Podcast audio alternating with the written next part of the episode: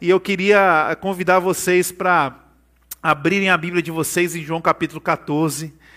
É, e nós vamos começar lendo aqui a partir do verso 15 ao verso 20.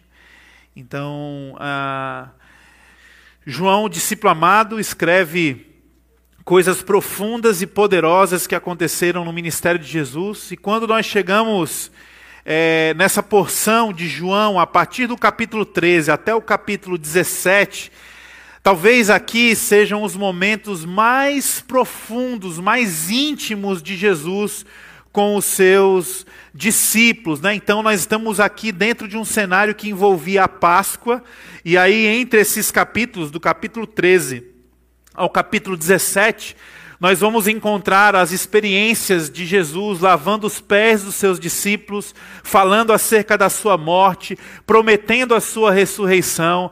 Esse bloco ele relata a ceia do Senhor. Nesse momento, Jesus ele intercede pelos seus discípulos e também por nós, e ele também vai revelar aqui nesse bloco ah, de João 13 a 17 é, a vinda do Espírito Santo de Deus. Ele vai falar sobre isso aqui.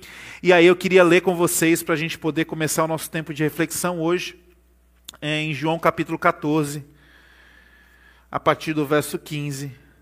Jesus, então, nessa conversa com seus discípulos, diz: Se vocês me amam, obedecerão aos meus mandamentos.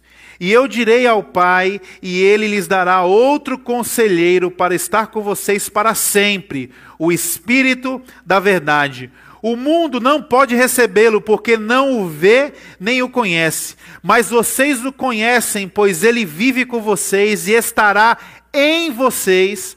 Não os deixarei órfãos, voltarei para vocês. Dentro de pouco tempo, o mundo não me verá mais, vocês, porém, me verão porque eu vivo, vocês também viverão.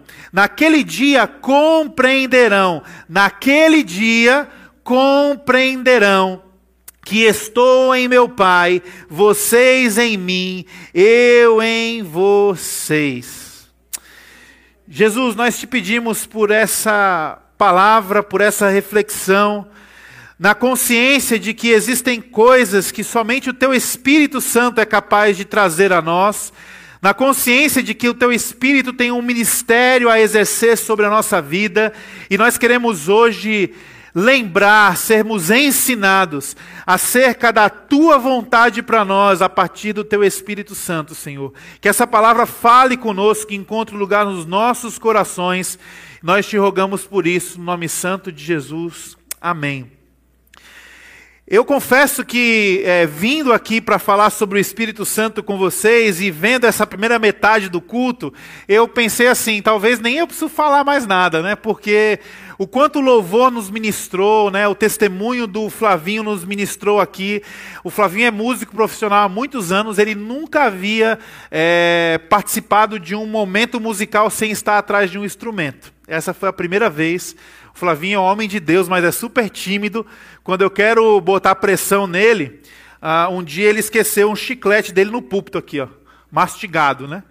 Aí eu falei assim, amigo, ou você deixa o chiclete embalado novo no púlpito, ou se você deixar um chiclete mastigado no púlpito, você vai dar oferta no outro domingo. Ele se assusta porque falar em público, se expressar e tal, para ele é, uma, é um desafio. E o Espírito de Deus está tocando o Flavinho para nos encorajar aqui, nos encorajou essa manhã com esse testemunho, né? Embora você, Flavinho, não esteja atrás de um instrumento, Deus está te usando como instrumento de Deus. E foi muito especial ter você aqui nos ministrando hoje, né? Então eu olhei para aquilo e disse assim: o Espírito Santo já está sendo, já está sendo ensinado aqui, né? E depois o André vem com uma palavra tão poderosa também, tão precisa, objetiva, de desafio, né? Então eu nem sei se eu precisava estar falando com vocês aqui agora, mas como o almoço só sai daqui uns 40 minutos, a gente vai. Vamos aproveitar esse tempo para poder refletir à luz do Espírito Santo que Jesus ensina aos seus discípulos e ensina para nós também.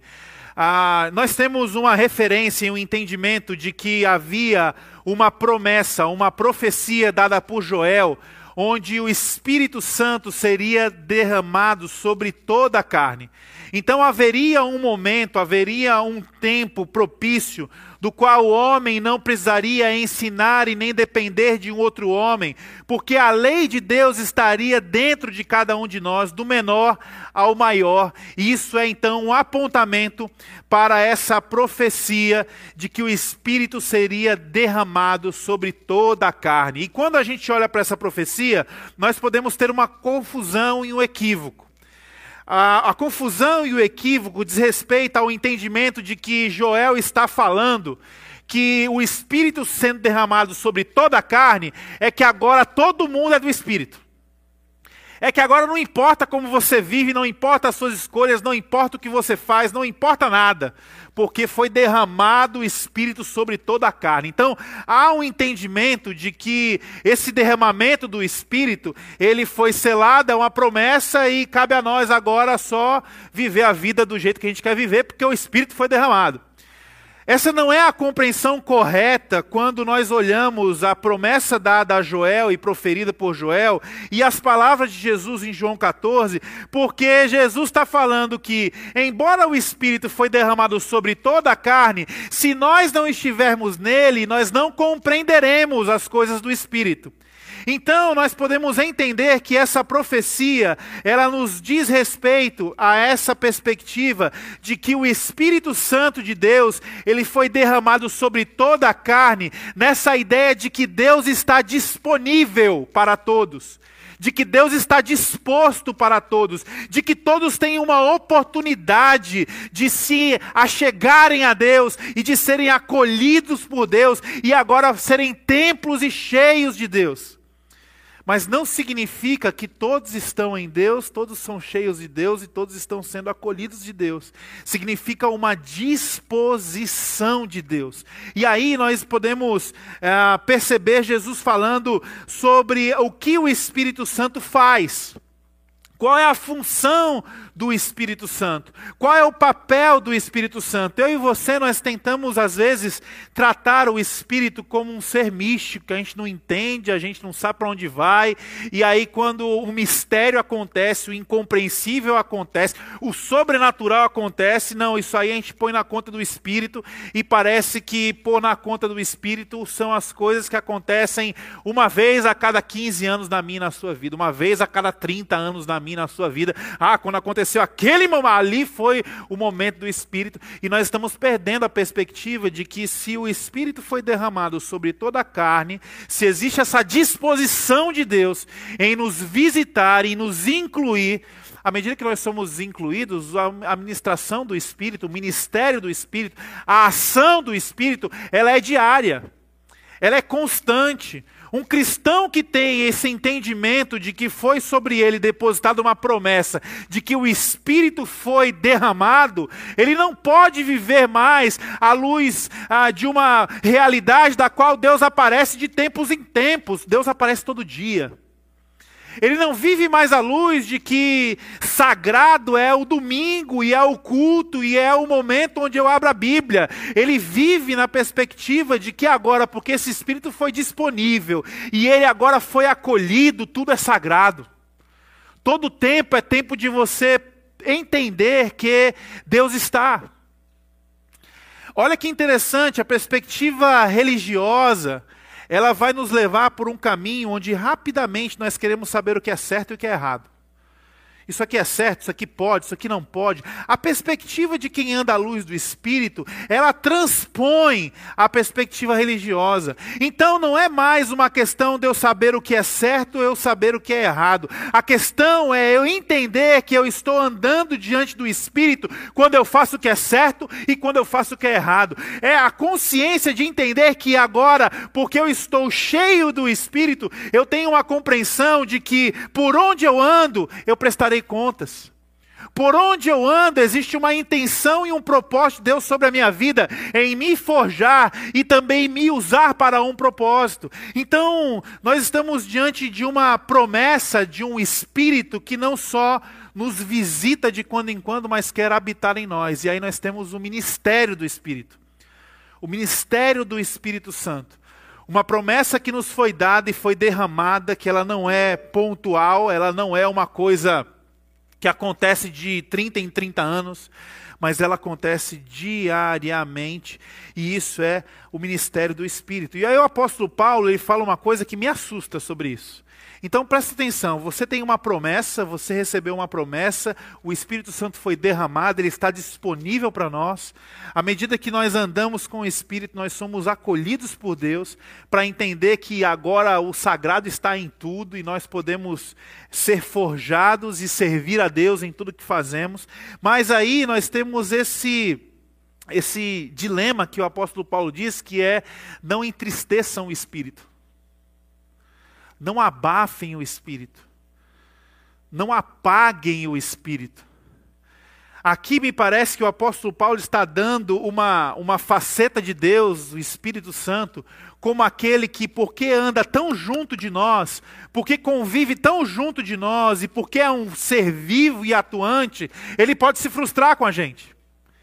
E a questão é: qual foi a última vez que você se pegou qual foi a última vez que você parou para poder discernir que o Espírito Santo de Deus estava falando com você? Qual foi a última vez? É uma primeira pergunta. A segunda pergunta é: qual foi a última vez que você ponderou que talvez a sua vida, as suas atitudes, talvez a sua apatia frente aos desafios que Deus tem te dado, é, tem causado entristecimento no Espírito Santo, do Espírito Santo? Qual foi a última vez que você se pegou preocupado dizendo assim: será que eu apaguei o fogo do Espírito Santo em mim? Será que eu abafei o Espírito Santo? Será que eu estou ignorando o Espírito Santo? Qual foi a última vez que você pensou sobre isso? Orou sobre isso? Qual foi a última vez que você fez alguma coisa e você se sentiu completamente dirigido pelo Espírito para fazer? E quando a coisa acontece, você olha e diz assim: Isso aqui não sou eu que estou fazendo, isso aqui não é ninguém que está fazendo, isso aqui é um vento poderoso que passou em um lugar e as pessoas estão dizendo: O Espírito está aqui. Qual foi a última vez?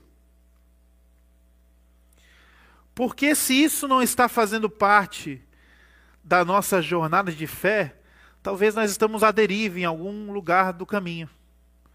Porque existem dimensões da nossa experiência humana que elas só vão acontecer quando a gente tiver dimensão do Espírito Santo de Deus que habita em nós. Existem coisas que só vão se mover quando nós olharmos e entendermos que isso é da parte do Espírito. E qual é a primeira coisa que o Espírito Santo faz? Jesus está dizendo isso em João capítulo 14. Ele está dizendo que ah, naquele dia, no dia que o Espírito Santo vier sobre nós, nos visitar, nos encontrar, nos tomar, naquele dia que nós dissermos sim para o Espírito Santo, o Jesus está nos ensinando que nós iríamos compreender todas as coisas. Então, como é que você entristece o Espírito Santo? Aprenda isso. Você entristece o Espírito Santo quando você insiste em permanecer na ignorância das coisas que Deus tem separado para você. Quando é que nós abafamos o Espírito Santo? Quando nós olhamos para a intenção de um Deus em nos levar a compreender as coisas e a gente diz assim: ah, é muito grosso, muitas páginas, não tenho tempo para ler, mas eu tenho tempo para passar o dia todo lendo o WhatsApp. Nós estamos abafando, entristecendo o Espírito Santo de Deus quando nós estamos sendo ignorantes à vontade de Deus, ignorantes à palavra de Deus, ignorantes àquilo que Deus quer fazer. O Espírito Santo é esse que nos dá essa dimensão, dessa compreensão de que nós estamos cheios de Deus e nós estamos em Deus o tempo todo. E quando você negligencia isso, você entristece o Espírito Santo.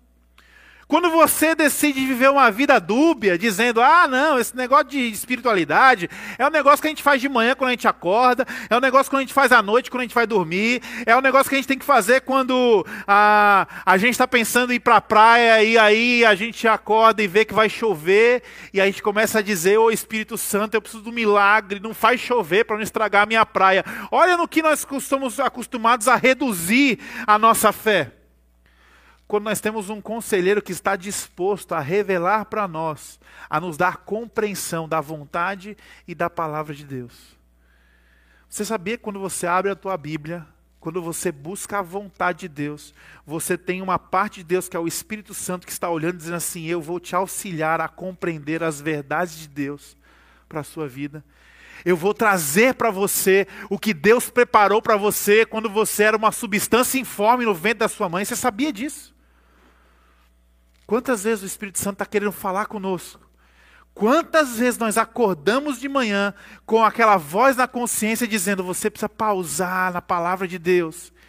E a gente simplesmente acha legal, acha bacana, mas a gente não pausa, a gente não para, a gente não busca. Quantas vezes o Espírito Santo nos diz: você precisa fazer isso.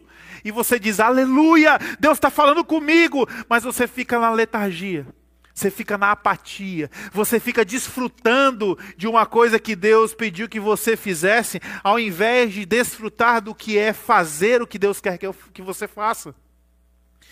O Espírito Santo então nos leva a essa compreensão e essa inclusão. Assim como a, o Gênesis fala, eu já falei aqui, o João do Novo Testamento, ele é o Gênesis do Velho Testamento, né? o, velho, o Gênesis do Novo Testamento. Então, quando você olha para João, a forma que João escreve, ah, e você olha para o Gênesis, você encontra um comparativo. A Bíblia diz que no início de todas as coisas, esse mundo era ausência. Esse mundo era escuridão, esse mundo era vazio e sem forma, esse mundo era caótico. Essa é a nossa vida. A nossa vida sem Deus, ela é vazia. A nossa vida sem Deus é caótica, a nossa vida sem Deus ela é escura. A nossa vida sem Deus ela é ela é ausente de alguma coisa. E o que, que o Espírito Santo faz? Ele revela a nós um Deus que está preenchendo todo o universo. Então, quando nós estamos diante dessa apatia, desse sofrimento e dessa dor de uma ausência, o Espírito é que diz para nós: você não está sozinho.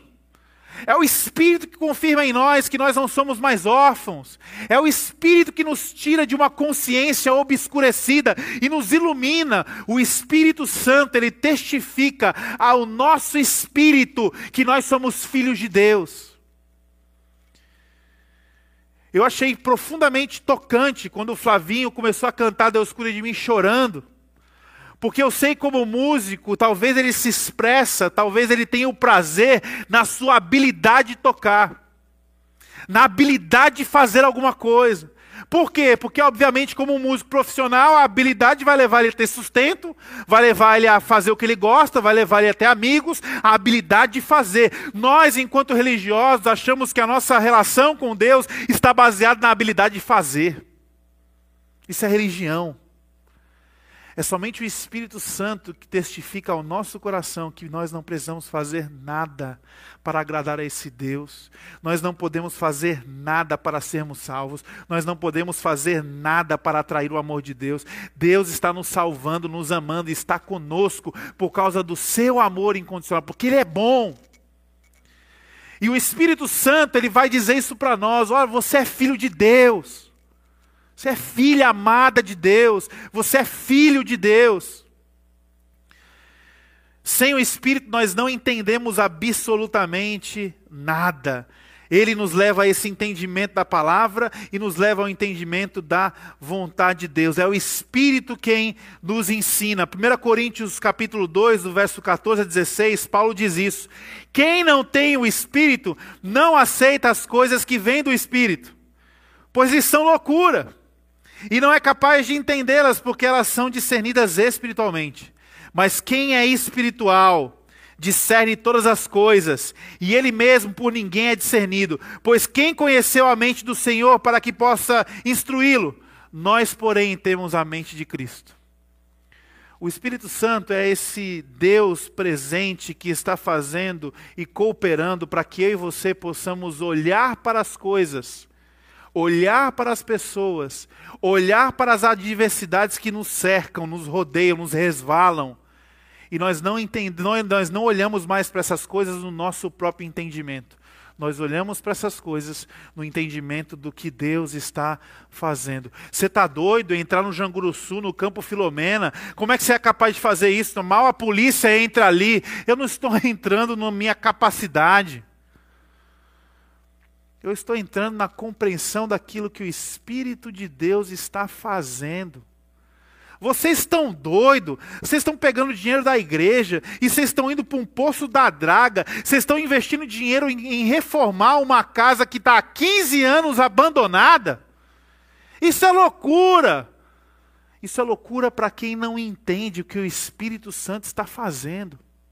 Por quê? Porque esse espírito que nos leva à compreensão, esse espírito que nos ensina, é também o espírito que nos revela. Existem coisas em Deus, existem coisas da parte do Espírito Santo de Deus, das quais Deus já nos entregou acerca do Janguruçu, acerca do Poço da Draga, e essas coisas ainda não aconteceram.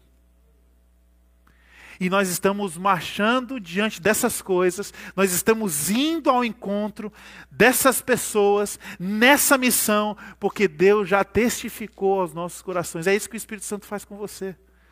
Qual foi a última vez que você foi chamado de um cantinho e o Espírito de Deus falou com você alguma coisa? E você disse: Rapaz, é isso mesmo, Espírito Santo, é isso mesmo. Nós já estamos recebendo o que Deus vai fazer no Porto da Draga, no Janguruçu, em outros lugares compreendendo a vontade de Deus. Como é que isso é possível? É inteiramente de Cristo. Então, o Espírito Santo, ele é aquele que nos ensina, nos leva à compreensão das coisas de Deus. É por isso que um cristão não vive sem o Espírito. O Espírito Santo de Deus é que nos dá também essa sensibilidade para andarmos na vontade de Deus. E caminhando para o fim, João 15, verso 26, Jesus vai dizer aqui,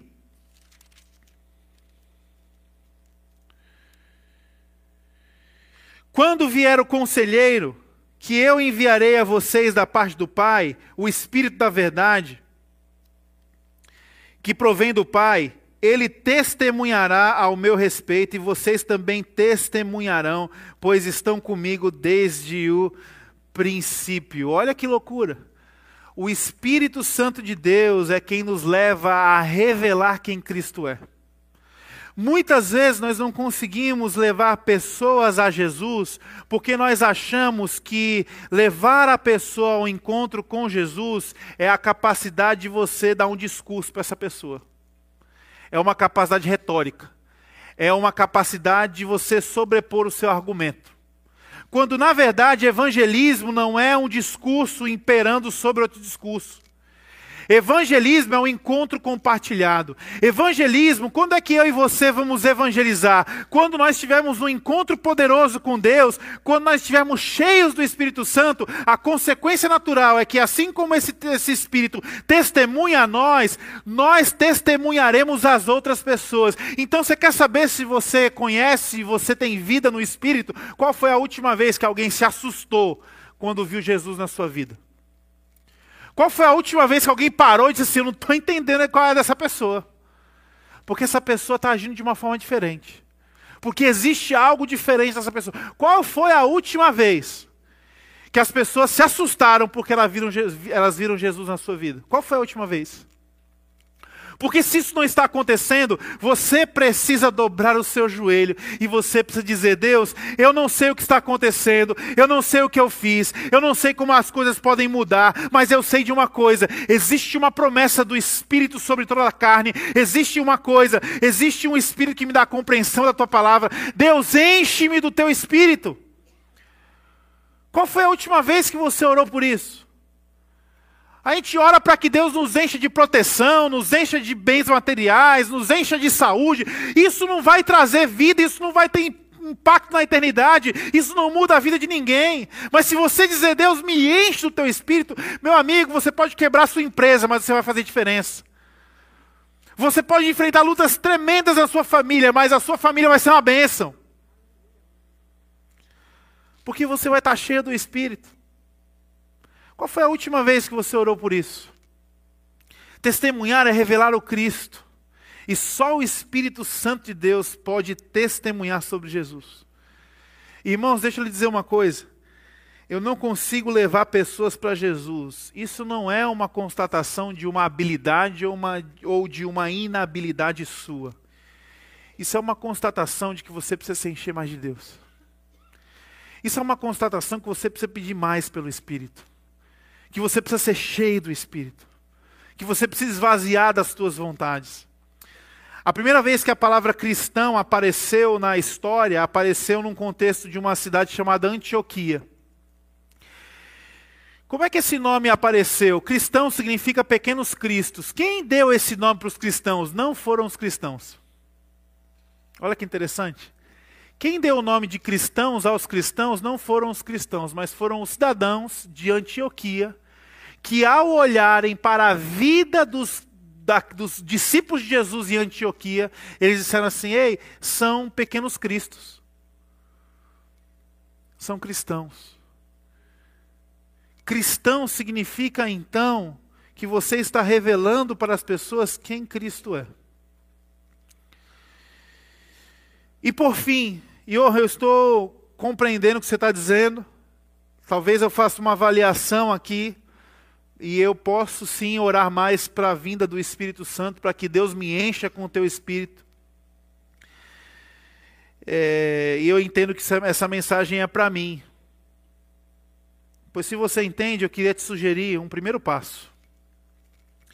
E o primeiro passo é o que João 16, 8 diz, quando ele fala que quando nós somos iluminados para essa palavra, quando nosso coração ele se, ele se acende para buscar o Espírito Santo de Deus, a Bíblia diz que esse Espírito Santo ele vai nos convencer do pecado, da justiça e do juízo. Não há como você sentir desejo pelo Espírito Santo de Deus sem você ser tomado de uma profunda convicção que você precisa confessar os seus pecados. Não há como você ter um desejo de se encher de Deus sem você ter uma profunda necessidade de se esvaziar da sua natureza. Então, o primeiro passo para que nós possamos ser cheios do Espírito é se esvaziar de nós mesmos. O primeiro passo para a gente se encher do Espírito é a gente poder confessar os nossos egoísmos, as nossas escuridões, os nossos caos. É o primeiro passo, nossa vida caótica. Mas o Espírito não nos convence somente do nosso pecado. À medida de que nós vamos confessando os nossos pecados, abandonando a nossa velha natureza, esse Espírito Santo vai nos enchendo da justiça de Deus. Não mais a minha vontade, mas a sua vontade. Nós somos levados pelo Espírito Santo de Deus a trocar a nossa vontade pela justiça de Deus.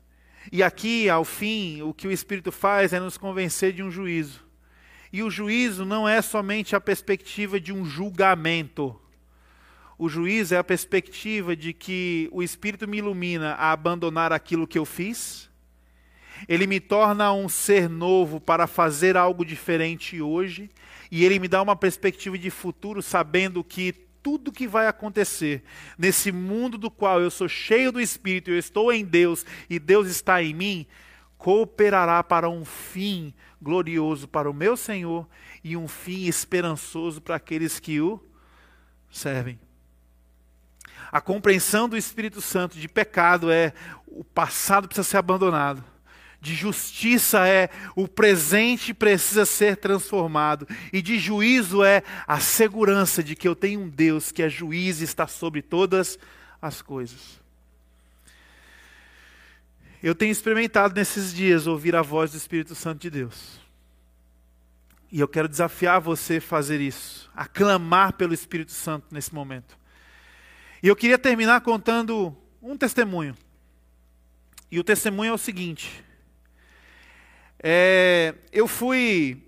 Quando a gente começou as nossas encurtidas, as nossas incursões no Janguruçu, através de um homem chamado Paulo, eu percebi, me deparei com um homem que doa a sua vida para uma comunidade, doa a sua vida para crianças, tem um projeto com mais de 300 crianças. Esse homem não tem apoio financeiro, não tem patrocinador, não tem envolvimento político. Esse homem muitas vezes tira do que é seu para dar em função desse projeto que beneficia mais de 300 crianças. E eu fui extremamente impactado com a vida desse homem, extremamente impactado. Além de lidar com 300 crianças, o Paulo é esse homem que, quando os traficantes pensam em matar alguém ou não, ligam para ele dizendo assim: Ó, oh, esse cara não tem mais jeito, você vai querer os caras ou a gente pode matar? E o Paulo faz um trabalho de resgate desses meninos no Janguruçu. Meninos que você olha e te dá até aquele arrepio, porque nós somos preconceituosos, né? Então a gente olha e diz assim: rapaz, esse menino aqui tem a cara do crime, desculpa aí. É esse tipo de menino. E aí o que acontece? Eu me aproximando do Paulo, ouvi a voz de Deus falando comigo. Esse cara não pode se perder. Esse cara não pode esmurecer. Eu ouvi Deus falando comigo. E um dia nós fomos fazer uma visita numa das casas que nós ah, reformamos no Janguruçu. E eu percebi, o Paulo sempre foi alguém muito animado, brincalhão e tal, muito para cima, alto astral, um senhor que tem um alto astral, é, muito alto astral, e eu percebi o Paulo esmurecido. E eu olhei então para o Paulo e falei assim: Homem de Deus, o que está acontecendo? A pandemia, o segundo lockdown tinha acontecido, nós não tínhamos ainda noção do que Deus queria fazer com a nossa igreja é, frente aos desafios da extrema pobreza. Nós não tínhamos noção. Nós fomos lá para conhecer uma casa que nós estaríamos reformando. E aí eu olhei para o Paulo com essa palavra no meu coração, do Espírito dizendo: esse homem não pode esmorecer. E eu falei para ele: Paulo, você está triste por quê? Ah, eu estou triste porque a fome chegou forte na comunidade. A fome bateu na comunidade. Tem muita gente sofrendo com fome. E aí eu falei para o Paulo: Paulo, nossa igreja vai fazer uma campanha de cestas básicas. Ah, é, homem de Deus? É. Aí eu olhei para ele e falei assim: quantas cestas básicas nós precisamos arrecadar para você voltar a sorrir? Porque você foi um homem de Deus, te levantou aqui nesse lugar, você não pode esmurecer. Quantas cestas? Ele olhou e falou assim: Homem de Deus, são muitas. Muitas quantas? Duzentas. Eu olhei e falei: Duzentas. A gente naquela altura tínhamos 60 pessoas como membros da ponte. Eu falei: para quem tem 60 pessoas, 200 cestas é muita coisa, né? Fiz a conta, né? Se cada um der 3, ainda nos dá as 200, mas se 60 e cada um der 5, dá 300. Pensei. Pega meu telefone, grava um vídeo aqui, Paulo. E ele me gravou na comunidade. E na hora de desafiar a igreja, o desafio que veio ao meu coração, e ele gravando, e eu estava muito mais respondendo a Deus ali para que aquele homem não esmurecesse, eu falei e desafiei a igreja a levantar 300 cestas básicas. Para uma igreja de 60 pessoas isso era demais. 300 cestas básicas. E eu gravei o vídeo, ele ficou meio impressionado com aquilo. Quando a gente acabou de gravar o vídeo, estava escurecendo, sai uma mamãe de casa com uma criança recém-nascida no braço. E a criança toda pipocada de mosquito. E ela disse: Paulo, Paulo, me ajuda, homem de Deus, me ajuda, minha filha não está dormindo, olha aqui. E eu olhei para o Paulo e falei assim: Cara, onde é que a gente compra um mosquiteiro? Homem de Deus, tem numa loja ali em cima, vamos lá. A gente saiu correndo, entramos no carro. E quando a gente entrou no carro, eu olhei para ele e falei assim: Paulo, você vai ver milagre. Bora, bora, bora. Isso aqui vai ser mais um milagre. E a gente foi, e quando a gente chegou na loja, a loja estava fechada. E aí eu pensei, puxa, eu vim aqui para dar uma palavra de Deus para esse homem não esmurecer. Nós fizemos um desafio de um milagre de arrecadação de cesta básica, mas eu não consegui, a gente não conseguiu nem comprar um mosquiteiro. E eu senti no meu coração aquela frustração. Irmão, sabe o que aconteceu quatro dias antes dessa história? Que eu nem sabia que eu ia passar por isso. Eu fui no supermercado perto da minha casa fazer compras para minha casa.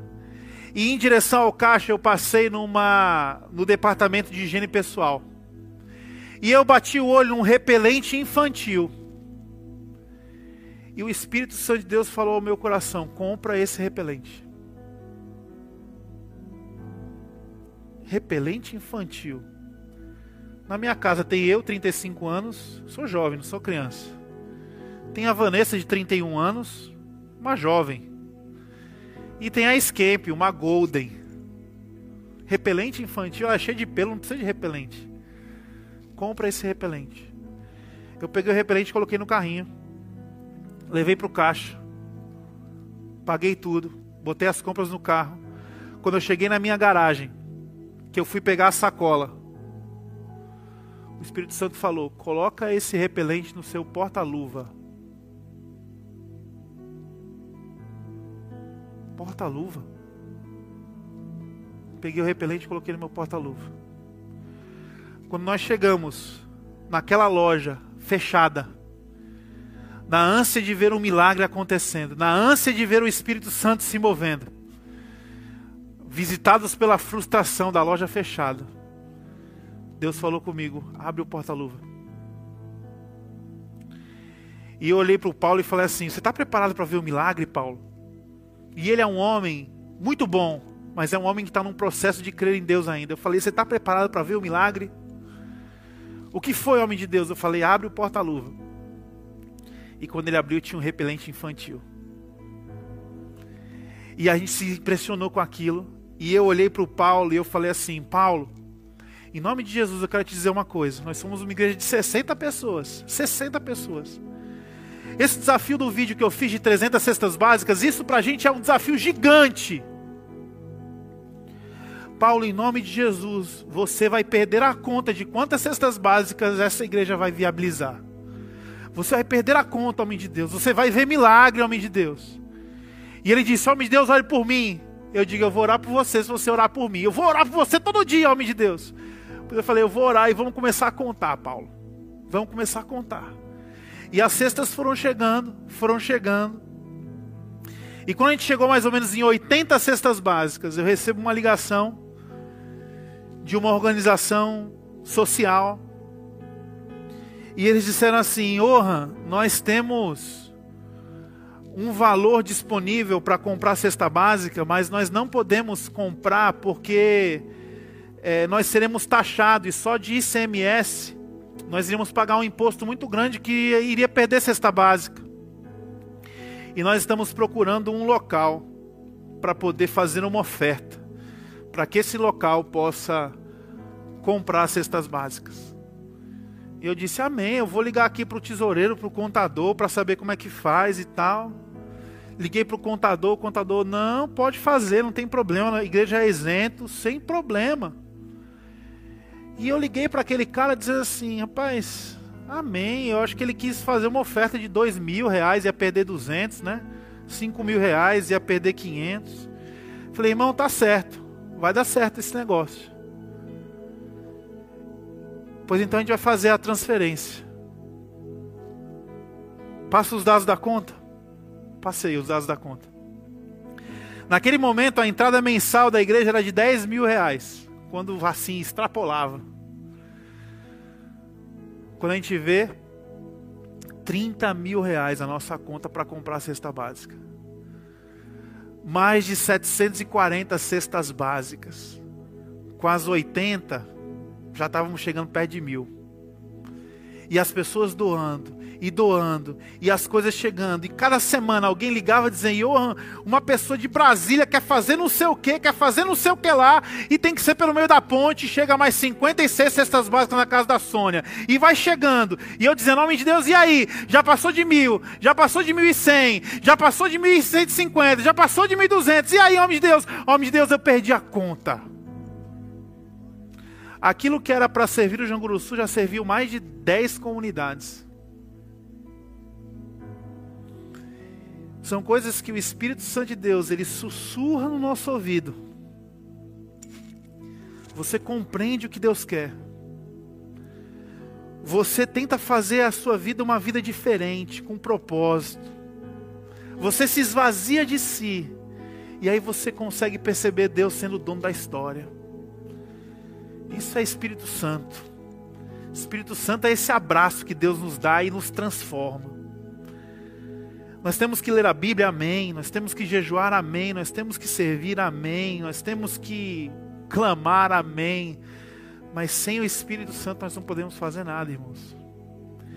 E talvez nós fomos trazidos aqui nessa manhã para pedir a Deus o Espírito Santo. Para dizer, Deus, me enche com o teu Espírito. Eu tenho um baita orgulho em fazer parte da ponte. Eu acho a logomarca legal, eu acho o nome legal, eu acho o entusiasmo das pessoas legal.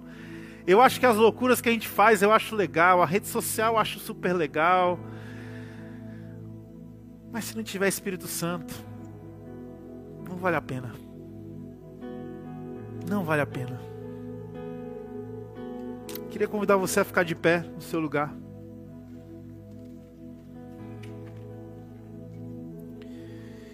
E a nossa oração, ela vai ser uma música.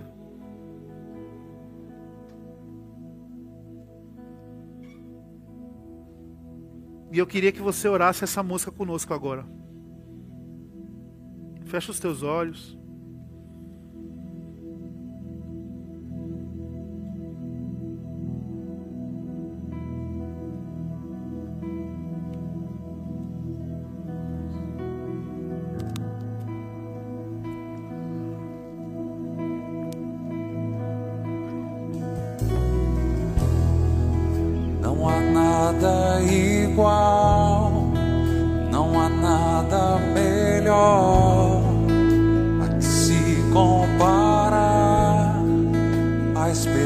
nossa vida.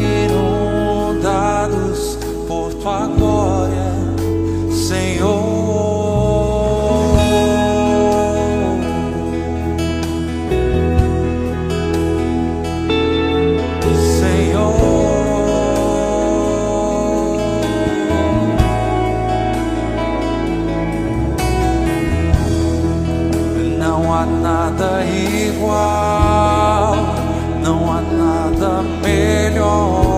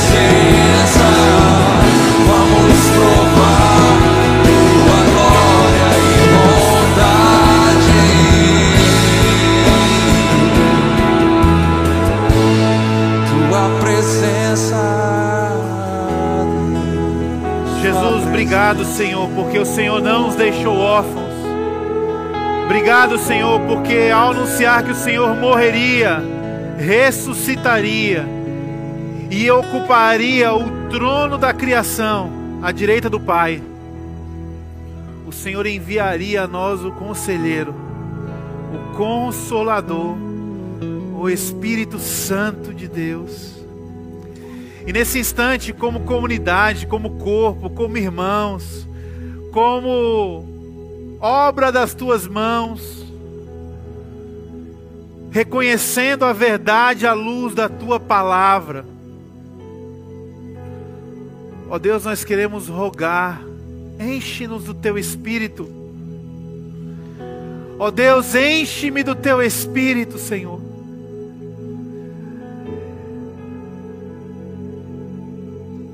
Enquanto nós estamos aqui nesse lugar, talvez hoje é a primeira vez que você está dizendo: Deus, eu quero ser a tua casa. Deus, eu quero ser cheio do Espírito. Senhor, eu quero assumir um compromisso de buscar não mais a minha vontade, mas a tua justiça. Eu quero ser cheio de ti, Senhor. Talvez nessa manhã você está aqui, porque o Espírito Santo te trouxe para cá e está te dizendo: filho, filha, você é amado de Deus. Chegou a hora de você ser inserido na família. Se existe alguém aqui hoje, nessa manhã, que gostaria de entregar a sua vida a Jesus, dizendo: Deus, eu quero, Senhor, eu quero ser cheio do Espírito. Nós queremos orar por você. Mas também, se você está aqui hoje na condição de que você se encontra como aquele que entristeceu a Deus, como aquele que tem andado como se o Espírito Santo de Deus te visitasse de 30 em 30 anos, e você hoje entende que Deus está te chamando para de novo reassumir esse compromisso de novo, acordar de manhã com a expectativa do que Deus vai falar com você e do que Ele quer fazer através da tua vida. Você talvez está desejando de novo um vento poderoso, esse ruar, que nos visita e nos dá essa certeza de que Deus está. Você talvez perdeu isso. Se você hoje quer se encontrar com Cristo, se você hoje quer se reconectar com Deus, nós queremos orar por você nesse sentido. Existe alguém hoje aqui que gostaria dessa oração? Levanta uma das tuas mãos. Deus te abençoe. Deus te abençoe. Deus te abençoe. Deus te abençoe. Alguém mais gostaria disso? Deus te abençoe. Jesus, nós estamos olhando, Senhor, coisas, tratando de questões, experimentando uma realidade da qual somente o teu Espírito pode fazer. O Senhor é o Deus que nos transforma de dentro para fora. O Senhor é o Deus que nos preserva quando tudo que está ao nosso redor perde o sentido. Deus nos leva adiante para que venhamos a cumprir a tua vontade, cheios do teu espírito. É verdade que nós temos lutas, nós temos dores, nós temos sofrimentos. É verdade que algumas coisas nos desanimam, mas que até mesmo nesse momento nós possamos ouvir a tua voz que nos diz: A minha graça te basta. Filho, filha, a minha graça te basta.